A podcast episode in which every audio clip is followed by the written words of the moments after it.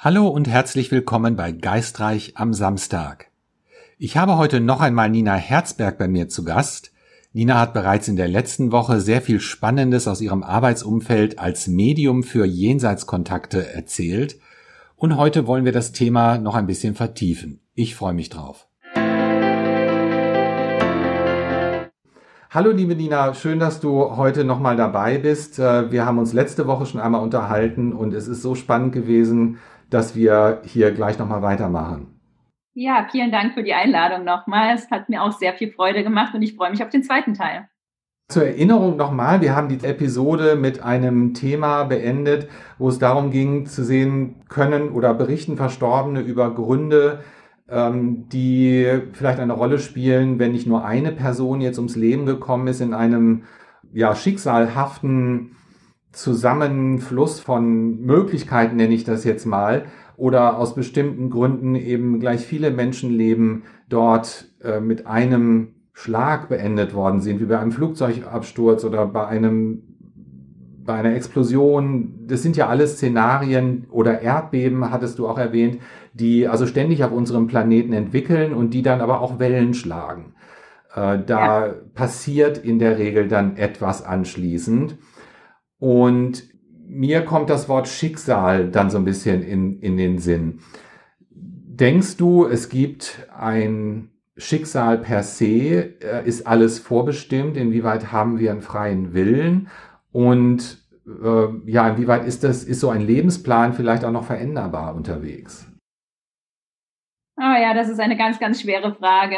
Und ehrlich gesagt kann ich dir gar keine hundertprozentige Antwort darauf geben. Also ich glaube, dass wir ein gewisses Setup mit auf diese Welt bringen, dass wir uns auf einer Seelenebene vorher mit unserem geistigen Team überlegen, was sind unsere Aufgaben auf dieser Welt, was wollen wir dieser Inkarnation lernen. Also Themen wie Vergebung, Selbstliebe, ähm, ja, Eigenentwicklung, ähm, mutig sein etc dass wir die Eltern und auch eventuell körperliche Einschränkungen, die wir mit auf diese Welt bringen, uns auswählen. Ähm, aber dann war ich immer der Meinung, dass wir jeden Tag einen freien Willen haben, ob wir uns diesem Thema stellen, ob wir liebevoll mit uns da umgehen, ob wir daran arbeiten wollen oder ob wir vielleicht auch in die Verleugnung gehen, in die Krankheit uns flüchten, in eine Verdrängung oder ähnliches war ich immer der Meinung eigentlich zu. Aber jetzt in die letzten Jahre merke ich, dass immer mehr eigentlich festgelegt ist im Grunde und ähm, dieser freie Wille doch irgendwo ähm, vielleicht etwas ist, was nur in einem ganz kleinen Maße wirklich da ist. Weil die Verstorbenen zeigen mir oft, egal an was sie gestorben sind, dass sie gar keine Möglichkeiten von ihrem Charakter her von dem, was sie erlebt haben oder so hatten, um sich gegen etwas anderes zum Beispiel entscheiden oder ja, oder jetzt mit bei Krankheiten oder so hatte ich oft das Gefühl, ja, man hätte vielleicht gesund werden können, wenn man sich die Themen dahinter angeguckt hatte. Und dann zeigen aber oft die Verstorbenen, ja, aber ich war gar nicht der Typ dazu, der sich das anguckt oder der sich jetzt Hilfe holt oder so. Also im Grunde steht da dann ja auch schon manches fest. Also weil Krankheit ist für mich eigentlich immer etwas, was nicht irgendwie jetzt komplett feststeht, sondern wo wir auch ganz viel mit dran noch arbeiten können oder was noch eine Aufgabe beinhaltet. Und die Verstorbenen zeigen mir aber oft, dass es nicht so ist. Also daher, ich will immer noch so ein bisschen am freien Willen festhalten. Ich glaube nicht, dass alles komplett festgelegt ist. Also jeder Tag und alles, was wir denken und tun, daran möchte ich nicht glauben. Aber ich glaube, dass doch äh, mehr vorgegeben ist, als wir so glauben.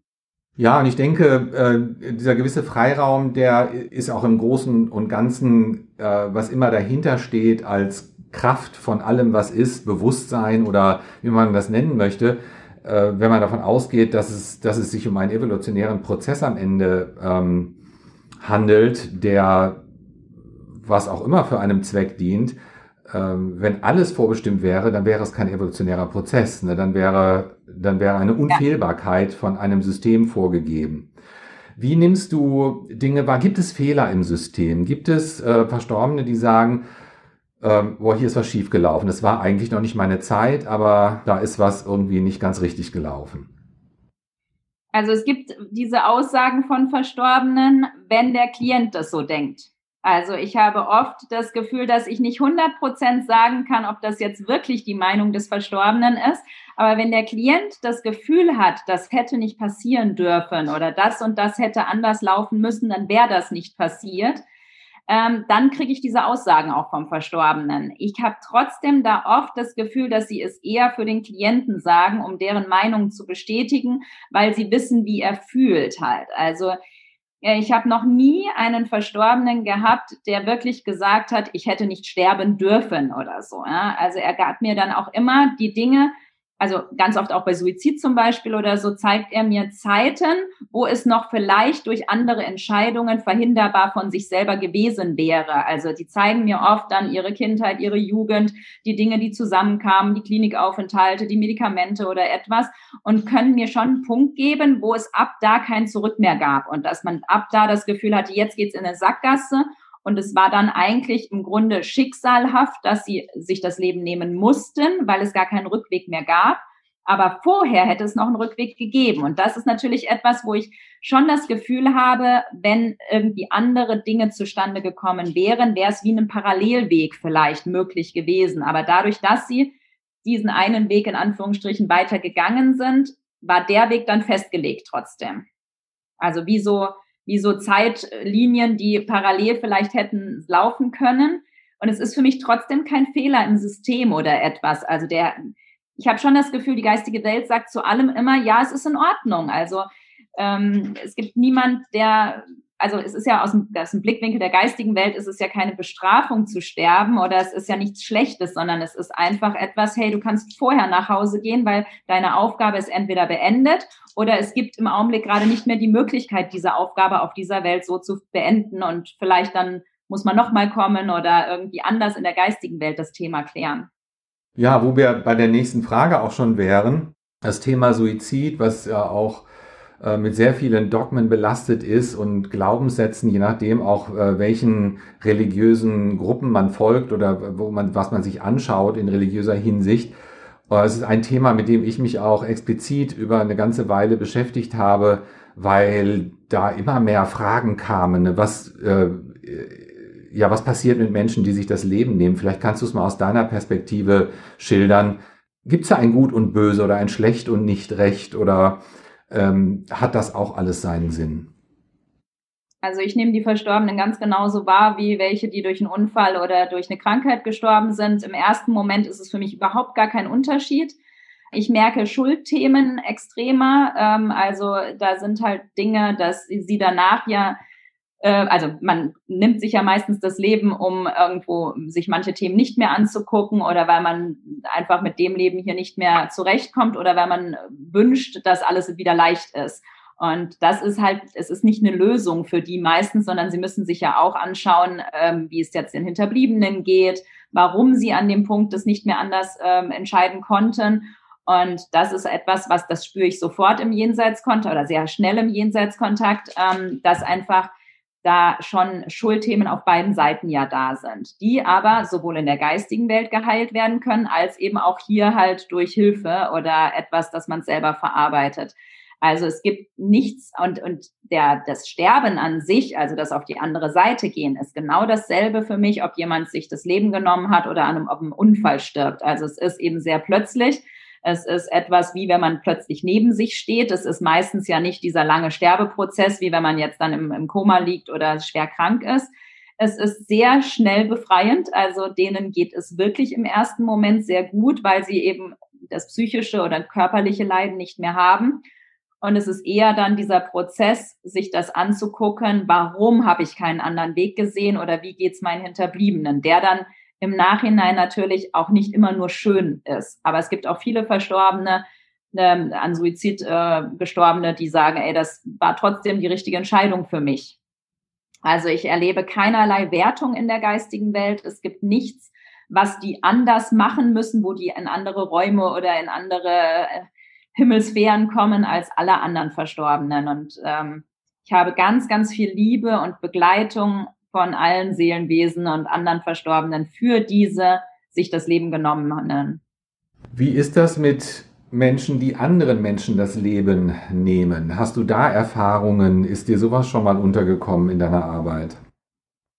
Das ist viel schwieriger für manche äh, zu hören halt, ähm, weil auch die haben nicht diese Bestrafung in dieser Form, wie wir es vielleicht hier gerne hätten. Also Ähm, das ist viel schwerer für Angehörige natürlich irgendwie ähm, da, also wenn jetzt einer, der jemand anderem das Leben genommen hat, selber dann in die geistige Welt geht, muss er sich natürlich seinen Themen genauso stellen wie jeder andere Mensch auch. Also ähm, er guckt sich genauso an, warum ist er zum Mörder gewesen, geworden. Also kein Mensch wird als Baby als Mörder geboren, meiner Meinung nach, sondern wir haben alle das ganze Potenzial, was Gutes in die Welt zu bringen oder was Schlechtes. Und er guckt sich genauso an, welche Situationen haben ihn nachher zum Mörder gemacht. Und ähm, der braucht genauso Heilung für diese Themen wie der Ermordete im Grunde. Und ich nehme es schon so wahr, dass es auf einer Seelenebene auch eine Absprache zwischen Mörder und Ermordetem gab, warum diese Person von dieser Person ermordet worden ist. Also, dass da auch ähm, ja eine gewisse Seelenabsprache da ist. Also, dass nicht der, der Mörder nur der Schlimme ist, so ungefähr, sondern der hat auch diese, diese Aufgabe zu tragen. Und das ist auch nicht leicht im Grunde. Aber das ist sehr schwer auf unserer Ebene anzunehmen. Ja, sicherlich. Auch verständlich jetzt für jemanden, der betroffen ist, ne, als, als Familienmitglied, egal ja. in welcher Konstellation das jetzt ist. Aber jetzt kommt mir gerade so der Gedanke in deiner persönlichen Geschichte. Nochmal, wir haben in der letzten Episode angefangen über deine, oder wir haben die letzte Episode angefangen über deine Nahtoderfahrung zu reden, die ja durch Gewalt von außen geschehen ist, ohne dass wir da jetzt groß ins Detail gehen müssen. Aber wie, ja, hast du da für dich Frieden oder Vergebung finden können äh, in angesichts der deiner Ansichtsweise, die du heute trägst? Ja, absolut. Also ähm, der Täter oder ein Täter von denen ist auch in der geistigen Welt und er kam auch durch viele ähm, andere Schüler von mir in Jenseitskontakten, hat er mir Botschaften ähm, geschickt und am Anfang fiel es mir schwer, weil ich mich damit nicht so wirklich auseinandersetzen wollte. Und es hat mir aber sehr geholfen. Also er hat mir auch seine Geschichte erzählt, warum er zum Täter wurde. Und ähm, also inzwischen kann ich schon sagen, dass ich auf einer, also ihm verziehen habe, da auch Vergebung ähm, für mich ein Thema ist, was, was mir geholfen hat. Also ich glaube, weiß gar nicht genau, ich glaube schon, dass es ihm auch geholfen hat, dass ich ihm vergeben habe. Aber ähm, andere Familienmitglieder von mir können ihm nicht vergeben. Und das ist auch nicht nötig unbedingt, dass man immer jemandem vergeben muss, weil es sowieso, wenn wir alle in der geistigen Welt sind, eine Klärung da stattfindet. Ähm, aber für mich, glaube ich, war es ganz wichtig, dass ich den Tätern vergeben habe, dass ich frei bin von dem, von dem Gefühl der Wut, des, dessen, warum ist mir das passiert, warum ausgerechnet ich, etc. Also es war früher schon sehr präsent wo ich wütend war, auch warum irgendwo nicht andere Menschen eingegriffen haben, etc. Und äh, da habe ich schon durch dieses Vergebungsarbeit und auch durch den Kontakt mit dem Täter Frieden gefunden. Ja, sehr spannend. Ähm, du hast ein wunderbares Buch geschrieben mit dem Titel Talking to Heaven. Und ich war sehr überrascht, weil ich eigentlich ähm, erwartet hatte, dass es so ein typisches Mediumbuch ist, wo Geschichten über Klienten erzählt werden und tolle Begegnungen, die die hatten. Und ich habe was ganz anderes vorgefunden, nämlich eine Kommunikation zwischen dir und deinem verstorbenen Vater. Und sowas ist mir in der Literatur bisher noch nicht begegnet und habe das als sehr spannend empfunden. Ja, dazu hätte ich auch noch ein paar Fragen. A, wie kann ein Medium oder ist es einfach für ein Medium zu den eigenen Verstorbenen Kontakte herzustellen? Weil das Feedback ist ja dann nicht unbedingt gegeben ne? oder die Unvorge Unvoreingenommenheit. Ja, also deswegen ähm, war ich am Anfang auch etwas selber kritisch mit diesem Buch und ähm, habe ähm, über andere Personen immer wieder diesen Hinweis bekommen, veröffentliche das, was schon da ist. Und ich habe zuerst überhaupt nicht verstanden, was damit gemeint war aus der geistigen Welt weil ich diese Dialoge nur zur Trauerverarbeitung von mir selber geschrieben habe. Die sollten nicht veröffentlicht werden eigentlich. Und habe die natürlich dann noch mal ein bisschen überarbeitet, als sie dann veröffentlicht wurden. Aber im Grunde habe ich angefangen, mit meinem Vater zu schreiben, um meine eigene Trauer zu bearbeiten. Deswegen ist auch ähm, sehr oft dann mein eigenes Gejammer damit drin, was es aber für andere Menschen oft, ähm, habe ich das Feedback bekommen, sehr ähm, ehrlich und lebendig macht, weil ich eben selber komplett ähm, in meiner Trauer erstmal eingesunken bin. Und obwohl ich sehr viele Zeichen, sehr viele Kommunikation mit ihm nach seinem Tod bekommen habe, ist es halt etwas anderes und es schützt einen nicht vor dem eigenen Trauerprozess. Aber natürlich, deswegen habe ich auch am Anfang ins Buch reingeschrieben, dass ich nicht zu 100 Prozent sagen kann, was durch meine Wünsche, durch meine Gedanken, durch meine Erinnerungen an meinen Vater gefärbt ist. Und das macht es so wahnsinnig schwierig mit den eigenen Verstorbenen. Also ich würde jetzt zum Beispiel meiner Mutter auch keinen Kontakt äh, zu meinem Vater geben, sondern ich habe sie dann zu anderen Medien geschickt, die meinen Vater nicht kannten, weil das keinen Sinn macht, weil man immer mit seinem Wunschdenken, mit seiner Erinnerung da drin ist. Und ähm, was ich toll fand, also dass ich wirklich von Freunden von meinem Vater das Feedback bekommen habe, dass sie meinen Vater in den in den Wortteilen oder in den Sätzen von ihm erkannt haben. Also dass ich das anscheinend nicht nur meine Erfahrung, meine Gedanken da reingepackt habe, sondern dass es wirklich seine Sprache war, dass es seine Wortwahl war, dass sie ganz viel Neues auch über ihn erfahren haben, aber wo sie genau wussten, ah ja, genau, das ist dein Vater. Und das fand ich sehr schönes Feedback, weil zu 100 Prozent kann ich nicht sagen, was davon meine eigenen Gedanken waren und was wirklich aus der geistigen Welt von ihm stammt. Das ist schwer zu unterscheiden dann. Ne? Ja, beim Klienten hast du natürlich dann unmittelbar die Möglichkeit zu verifizieren. Ne? Und um das vielleicht nochmal in dieser Episode, äh, äh, ich würde gerne ein Beispiel da auch nochmal reinbringen. Ähm, du weißt nichts über die Menschen, die zu dir kommen. Du weißt auch nichts über die ja, Verstorbenen, mit denen sie kommunizieren möchten. Und ich hatte vor einiger Zeit eine Begegnung in einem meiner Workshops mit einem deiner Klienten, der sehr bereitwillig diese, die Tonaufnahme, die von deiner Sitzung äh, hm. eben war, mit mir zu teilen. Und ähm, das war also für mich auch ein ganz, ganz besonderes Erlebnis. A, natürlich das Vertrauen genießen zu dürfen, von jemandem so etwas Persönliches mit mir zu teilen und B, eben auch ähm, deine Arbeit auf die Art und Weise kennenzulernen. Und das hat mich also unglaublich berührt.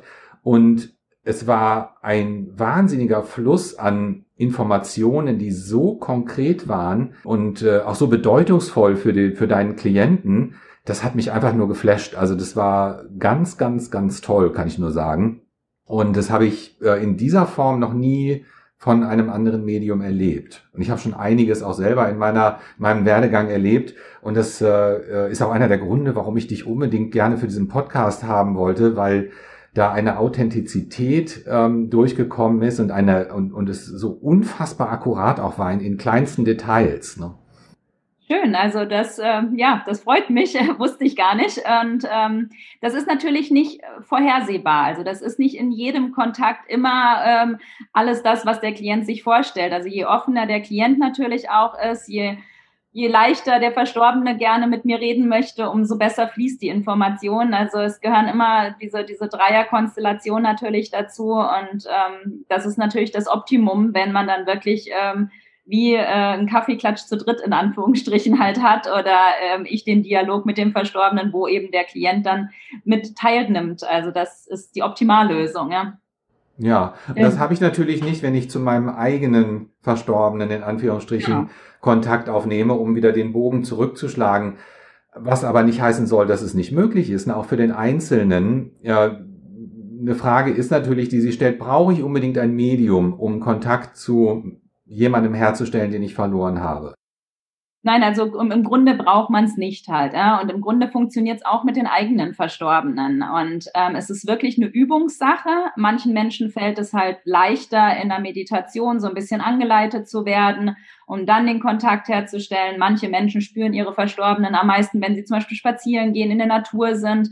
Manche Verstorbene geben viele Zeichen im Außen ähm, und man hat weniger Bilder im Kopf. Ähm, Im Grunde kann das fast jeder. Ähm, das Problem ist eben, wer sehr stark in der Trauer drin steckt, da ist sowas dann natürlich über ein Medium ein besserer Beweis, eine Hilfe oder es erleichtert auch auf den Einstieg. Also manchmal berichten mir die Menschen auch, dass sie nach einem Kontakt bei einem Medium viel besser die Zeichen wahrnehmen, die Kommunikation viel leichter ist. Also dass man so ein bisschen so diese diese Tür erstmal aufmacht, die dann aber zu Hause fortgeführt werden kann. Also es ist ganz viele Normalos in Anführungsstrichen können mit ihren Verstorbenen ganz, ganz toll kommunizieren und bekommen viele Zeichen im Alltag und nehmen das auch sehr, sehr präsent wahr. Also da sollte man immer weiter dran üben und nicht, weil es beim ersten Mal nicht ganz so toll funktioniert hat, ähm, dann aufgeben. Und es verändert sich auch. Also ähm, es ist wirklich etwas, was man üben und lernen kann. Hast du grundsätzlich die Erfahrung, dass Menschen, die zu dir kommen, ähm, dann gerne nochmal wiederkommen oder auch so ein bisschen, ich sag mal, dran kleben bleiben, weil sie das Gefühl haben, nur über dich dann äh, in Kontakt sein zu können oder ihren Heilprozess äh, dann auch nur mit deiner Hilfe oder, oder generell der Hilfe eines Mediums bewältigen zu können? Ja, haben wir schon einige, die dann irgendwie nach drei Monaten wieder anfragen. Ähm, bei mir ist in Anführungsstrichen das Gute, dass ich meistens ein bis zwei Jahre im Voraus ausgebucht bin, also dass ich das gar nicht so überhaupt zulassen kann, dass jemand dann alle zwei Monate kommt. Ganz am Anfang, wo ich noch viel auch so geübt habe, war das dann auch schon mal, dass irgendwo beim fünften Mal dann der Sohn in der geistigen Welt gesagt hat, so meine Mama soll ihre Entscheidung wieder selber treffen und nicht bei jeder Entscheidung zu dir rennen. Also die möchten nicht, die Verstorbenen, dass man sich abhängig von sowas macht. Ähm, sie möchten, dass wir selber wieder in unsere Eigenverantwortung kommen. Sie dürfen, man darf sie zwar um alles bitten und auch als Unterstützer im Alltag mit dazu nehmen, aber die Entscheidungen sollen wir selber treffen. Das schon. Ähm, ja, aber also es geht halt. Einerseits ist es natürlich irgendwo eine Ehre, wenn jemand wiederkommen möchte. Und manchmal sind auch dann, dass man wirklich so nach einem Jahr das Gefühl hat, jetzt kommen noch mal ganz neue Fragen oder jetzt ist was irgendwie noch mal ganz hat sich verändert in meinem Alltag und da möchte ich gerne noch mal den Kontakt. Für mich ist es gar nicht so leicht. Also ich habe lieber eben, dass ich nichts über jemanden weiß, weil zum einen kommen die Klienten und denken, jetzt weiß ich wieder, äh, mit wem ich es zu tun habe und ich fange immer jedes Mal wieder bei Null an, weil ich mich nicht mehr dran erinnere. Ich erinnere mich schon nicht nach einem Tag mehr an den Kontakt vom letzten Tag, weil ich wohl doch in einem Art veränderten Bewusstseinszustand bin, auch wenn ich normal ansprechbar bin, ganz normal wirke. Aber es findet halt die Kommunikation auf einer anderen Ebene statt und daher kann ich mir nichts davon merken. Ist auch ganz gut, weil es, glaube ich, so ein bisschen Selbstschutz ist, dass man nicht jede Geschichte mit nach Hause nimmt. Aber eben, ähm, es ist so schwierig für mich, nur so Alltagsdinge, noch Botschaften oder so, weil ich natürlich schon darauf gepolt bin, irgendwo eine Beweisführung, die Todesursache etc. und nicht nur Botschaften zu nennen. Wenn ich dann eine Stunde nur mit Alltagsdingen oder was war im letzten Jahr ähm, oder so sage, dann ist das nicht das, was ich eigentlich ähm, am liebsten tue. So, ja? Aber es gibt auch wunderschöne Kontakte als Zweit- oder Drittkontakt, wo dann nochmal andere Dinge vielleicht von früher angesprochen werden oder eine andere Heilung nochmal stattfinden kann. Wie stehst du dem Thema Reinkarnation gegenüber, was ja auch unglaublich äh, vielfältig ist, aber hast du da Ansätze für dich, äh, Gedankenansätze finden können in der, aus deiner Arbeit heraus, aus deiner Erfahrung heraus? Gibt es Szenarien, wo Verstorbene sich nicht mehr melden, weil sie vielleicht schon reinkarniert sind? Oder hältst du das überhaupt für gar nicht möglich? Wie, wie, wie siehst du das? Also dadurch, dass ich keinen Unterschied wahrnehme, ob jetzt jemand einen Tag in der geistigen Welt ist oder 20, 30 Jahre, ähm, ich fühle die genauso, nehme die genauso präsent wahr, habe nie das Gefühl gehabt, jetzt ist der weg oder der ist schon wieder fast neu inkarniert oder so. Deswegen glaube ich nicht an diese Art der Reinkarnation, dass ich jetzt als Nina nochmal auf diese Welt komme, sondern ich nehme es eher so wahr, als ob es wie Seelenanteile sind, also dass vielleicht längst schon ein anderer Seelenanteil von mir inkarniert ist oder auch nach meinem Tod jemand wieder auf diese Welt kommt und bei einer Rückführung vielleicht sagt, ah, ich heiße, hieße Nina und ich war Medium aber dass das nicht ich als diese Konstellation ähm, als Seelenanteil bin, weil sonst könnte ich ja nach vielleicht drei, vier, fünf Jahren keinen Kontakt mehr zu einem Verstorbenen herstellen. Und das ist noch nie passiert. Also ich glaube eher, dass jetzt zum Beispiel mein Vater in der geistigen Welt immer als Anteil er bleibt, wir uns wiedersehen, wir als Familie dann auch zusammen sind, obwohl vielleicht schon andere Teile längst wieder inkarniert sind und wo es eher um einen um eine globalere Seele, vielleicht stammen wir auch alle aus einer Seele oder aus mehreren, ähm, im Grunde geht halt. Ähm, aber ähm, ich finde, das sind alles, also oder die geistige Welt lacht immer so ein bisschen darüber, wenn ich versuche, meine Sichtweise zu erklären, weil ich das Gefühl habe, wir können vieles auf unserem menschlichen Blickwinkel gar nicht so ganz nachvollziehen. Und ähm, die sagen immer so, ja, komm mal wieder nach Hause zurück, dann verstehst du es. Also glaube, dieses, dieses Modell der, der Seelenanteile ist auch irgendwie ein, ein Konstrukt, was wir als Menschen uns versuchen zu erstellen, um es begreifbar zu machen. Ich nehme nur nicht diese klassische Reinkarnation vor, äh, wahr, wenn einer jetzt dann als er nochmal auf diese Welt in einen anderen Körper kommt. Ja, da geht's dir ähnlich wie mir ähm, aus meiner Perspektive heraus. Äh, ich könnte es nicht besser beschreiben ähm, spielt sich das auch ab in einem Kontext, den wir vielleicht gar nicht verstehen können mit unserem limitierten Verstand hier, den wir haben und aus unserer Perspektive. Und ich bekomme auch immer wieder diese Nachrichten. Ich bin ja äh, sehr in außerkörperlichen Erfahrungen unterwegs seit 20 Jahren und immer wenn ich in neue, äh, sage ich mal, Bereiche versuche vorzudringen, dann bekomme ich unter Umständen gesagt, vergiss es, du verstehst es nicht. Ne? Das ist halt einfach, es ist sinnlos, hier weiter zu bohren, weil es wird nicht passieren. Ne? Ja. Und dann lasse ich es auch und wende mich wieder irgendeinem anderen Thema zu. Ja, für mich ist es oft auch ähm, eine Ablenkung von den Aufgaben, die wir hier gerade auf der Welt haben. Also ich kenne kenn halt auch, habe viele Leute kennengelernt, die äh, Tage damit verbringen, irgendwie über die nächste oder die letzte Reinkarnation nachzudenken oder irgendwo von einer Rückführung in die andere gehen, wo ich das nur teilweise sinnvoll empfinde. Klar kann es vielleicht auch was auflösen, wenn man sich andere Leben anschaut, aber es ist oft bei vielen Menschen auch eine Ablenkung von ihren eigenen Themen, die sie hier gerade haben. Und das ist so schade, weil wir verpassen dieses Leben, wenn wir uns nur mit den anderen wieder beschäftigen. Ja, sehe ich ganz genauso. Weil ich, ich habe nie eine große Resonanz zu äh, Rückführungen gehabt oder auch äh, mir nicht wahnsinnig groß Gedanken über Reinkarnation gemacht, weil mir ziemlich früh auch schon mitgeteilt wurde, es ist was, was du nicht verstehen wirst und was soll ich dann mir da unnötig viel Gedanken drüber machen. Aber interessanterweise habe ich gerade in den letzten Wochen immer wieder neue Impulse bekommen, äh, doch mal reinzuhören und zu gucken, ist das nicht vielleicht tatsächlich ein Workshop-Thema, aber ich bin noch nicht so ganz schlüssig darüber genau, was für einen Ansatz ich dafür dann wählen darf. Und da warte ich noch auf entsprechende Impulse von meinem äh, Team, wie ich es nenne, was mhm. jetzt auch der Bogen ist zu meiner nächsten Frage oder zum nächsten Thema noch, insoweit wir das noch anschneiden können, nämlich Geistführer. Ähm, ich habe das persönlich immer als ein sehr abstraktes ähm, ja, Thema gesehen und konnte das auch nie sehr konkret für mich lokalisieren. Und ähm, ich habe bis heute weder Namen noch Gestalt bekommen und arbeite rein über Gefühl mit das, was ich als mein Team bezeichne, weil ich einfach auch gar keine Ahnung habe von, von Anzahl oder Gestalt oder auch wo sind die eigentlich? Und jetzt habe ich in deinem Buch, war ich sehr überrascht, dass du doch sehr, sehr konkret äh, einen Paul hast als deinen Geistführer. Äh, was mich einerseits ein bisschen neidisch macht, weil ich denke, wow, da ist ein Name, da ist ein Ansprechpartner. Andererseits habe ich mich in den Jahren einfach damit abgefunden und bin auch total okay damit, weil ich gelernt habe, über dieses nicht konkrete das Gefühl dafür zu entwickeln und die Wahrnehmung ja. dafür zu entwickeln, ohne jetzt sagen zu können, hey Paul. Ne? Ähm, aber ja. finde ich sehr, sehr spannend, ne, dass ich das so unterschiedlich darstellen kann. Ja, für mich war das extrem wichtig. Ich brauchte Namen, Aussehen, sonst glaube ich nicht. Also und daher hat die geistige Welt mir das gegeben. Und ich gehe jetzt seit den letzten fünf, sechs Jahren immer weiter davon weg. Also jetzt weiß ich auch gar nicht mehr, wer ist denn jetzt gerade da? Kam das jetzt manchmal mal von, von Paul oder wie auch immer äh, sich die jetzt vielleicht nennen?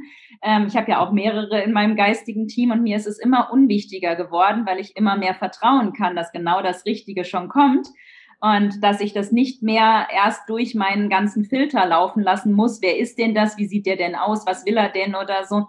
Ähm, also daher äh, glaube ich, dass das für dich vielleicht genau richtig so ist, dass du es gar nicht äh, konkret jetzt mit Name aussehen oder etwas hast, weil es vielleicht nicht dir entspricht im letzten Endes und es viel mehr bei dir mit, mit Hingabe und Vertrauen zu tun hat.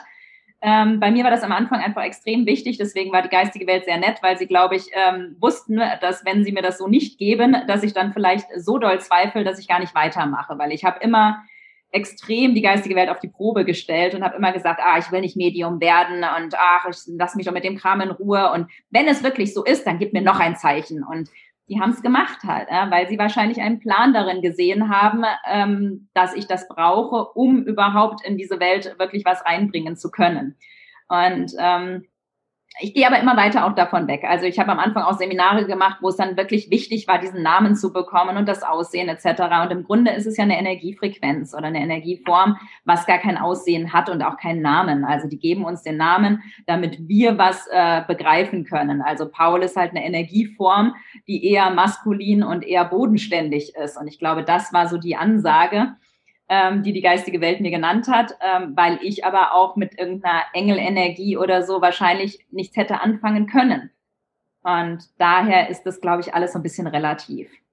Ja, kann ich sehr gut dran anknüpfen. Ich bin in einer Situation gewesen, vor einigen Jahren am Arthur Findlay College auch, wo äh, die, die, die, du kennst wahrscheinlich die Lynn Cottrell, ähm, ein Transmedium, ja. die auch ähm, ja, Spirit Guides zeichnet oder die Energie, die sich für sie als das, das Team oder der Spirit Guide oder Geistführer präsentiert, zeichnet. Und ich hatte das Gefühl, ich muss mit dieser Frau reden. Es ist einfach nur so, ich brauchte eine Sitzung mit der. Und ich habe tatsächlich erst zwei Readings in meinem ganzen Leben gehabt, aber irgendwie wusste ich, diese Frau hat etwas für mich, was ich erfahren muss. Und ähm, die malte aber nun diese Spirit Guides. Und auf dem Weg in den Raum, als der Tag kam, an dem die Sitzung war, ist mir so unwohl geworden, weil ich gedacht habe, Mann, jetzt bin ich so viele Jahre ohne Namen und ohne Gesicht äh, mit meinem Team äh, vertraut. Was soll ich denn jetzt damit? Ne, das wäre für mich, glaube ich, super befremdlich gewesen.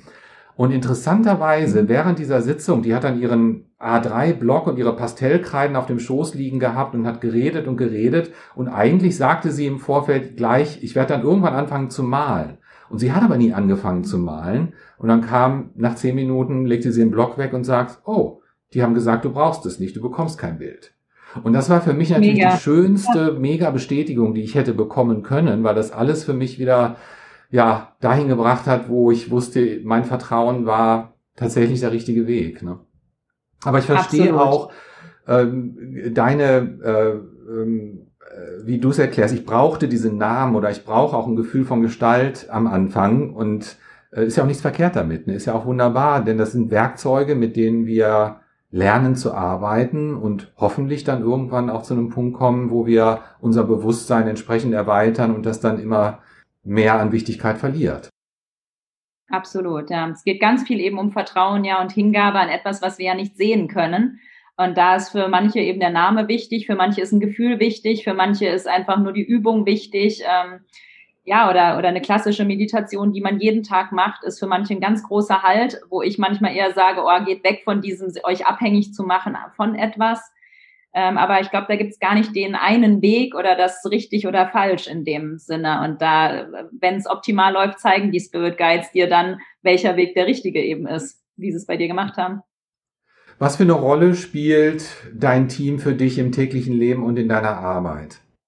Also es ist für mich äh, ein ganz großer Rückhalt. Also auch wenn ich gar nicht mehr jetzt dies, diese ständige Übung oder ständig irgendwie gib mir ein Zeichen im Außen oder ähnliches. Also ich glaube, es passiert jetzt nach Jahren viel mehr intuitiv, dass ähm, mir ich nur in, in Extremsituationen wirklich konkret um eine Unterstützung oder um Zeichen bitte, weil ich einfach weiß, dass die ganz viel intuitiv mit mir eh arbeiten und dass ich da gar nicht mehr so weit weg in der Wahrnehmung bin aber als, als, als Rückhalt, ähm, dass ich weiß, ähm, die, die haben einen Plan mit mir. Wenn etwas nicht so gut läuft, bin ich im Vertrauen, gebe es ab an die geistige Welt. Ähm, ich erkenne Dinge sehr viel schneller durch diese Kommunikation. Ich äh, bitte immer um Unterstützung natürlich, wenn ich eine Sitzung habe, dass ich weiß, dass es zu aller Zufriedenheit ist und dass selbst wenn eben was nicht funktioniert, dass es jetzt nicht mein persönliches Versagen unbedingt ist, sondern dass da einfach ein anderer Plan dahinter ist. So, ja? Also ich kann die Dinge viel mehr abgeben und bin viel mehr im Vertrauen und ähm, nicht so sehr in der Bewertung oder in,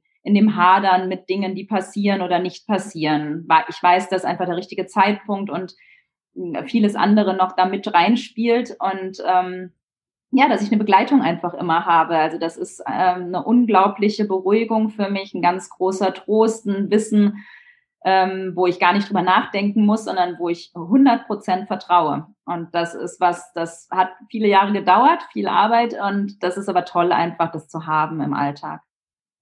Ja, sehe ich ganz genauso. Bei mir ist es auch ein relativ, ähm, ähm, sag ich mal, neues Phänomen. Das hat sich in den letzten vier, fünf Jahren tatsächlich erst so konkretisiert und auch dieser Gedanke, dass das Ressourcen sind, die wir nutzen können und, und diese Gewissheit, ich bin nicht allein, egal wo ich bin und, und was ich mache, ich bin nicht allein. Und äh, das hat mich dann dazu bewegt, eben das auch in meine Arbeit mit zu integrieren, was jetzt, ich komme ja aus der Monroe-Methode, wo das jetzt zwar thematisiert wird am Rande, aber vielleicht nicht so im Vordergrund steht. Ne? Und äh, ich habe diese, diese Wichtigkeit und Notwendigkeit ähm, dann irgendwann erkannt und äh, finde es toll, wenn ich Leuten dahingehend auch eben Unterstützung geben kann, das für sich zu entwickeln und, und für sich zu entdecken. Mhm. Toll, ja, super. Ja, Nina, wir sind schon wieder bei einer äh, halben Stunde gelandet und damit äh, kommen wir auch zum Ende der zweiten Folge des Podcasts. Ich äh, kann mich nur noch mal ganz, ganz herzlich bei dir bedanken. Es ist wahnsinnig spannend, dir zuzuhören und ähm, ja, vielleicht machen wir das irgendwann noch mal. Würde mich sehr, sehr freuen. Vielen, vielen Dank. Sehr gerne. Vielen Dank an dich. War eine wunderschöne Energie und ja, ich danke dir.